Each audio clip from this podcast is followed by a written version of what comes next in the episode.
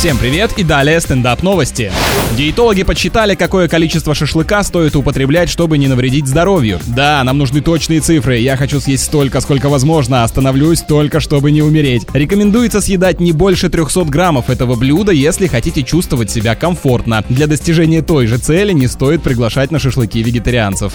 Недавние исследования утверждают, что женщины лучше ухаживают за автомобилями. Если имеются в виду ухаживание типа комплиментов в машине или покупки разных побрякушек в салон, то согласен. Оказывается, мужчины чаще покупают технические жидкости в полторашках, ну потому что нам же бегать за добавкой, если что, это просто привычка. Также парни обычно приобретают несертифицированные запчасти, а это называется избегать развода на деньги. Чтобы все встало на свои места, отмечу, что статья о пользе покупки дорогих расходников проводилась известной сетью автосервисов.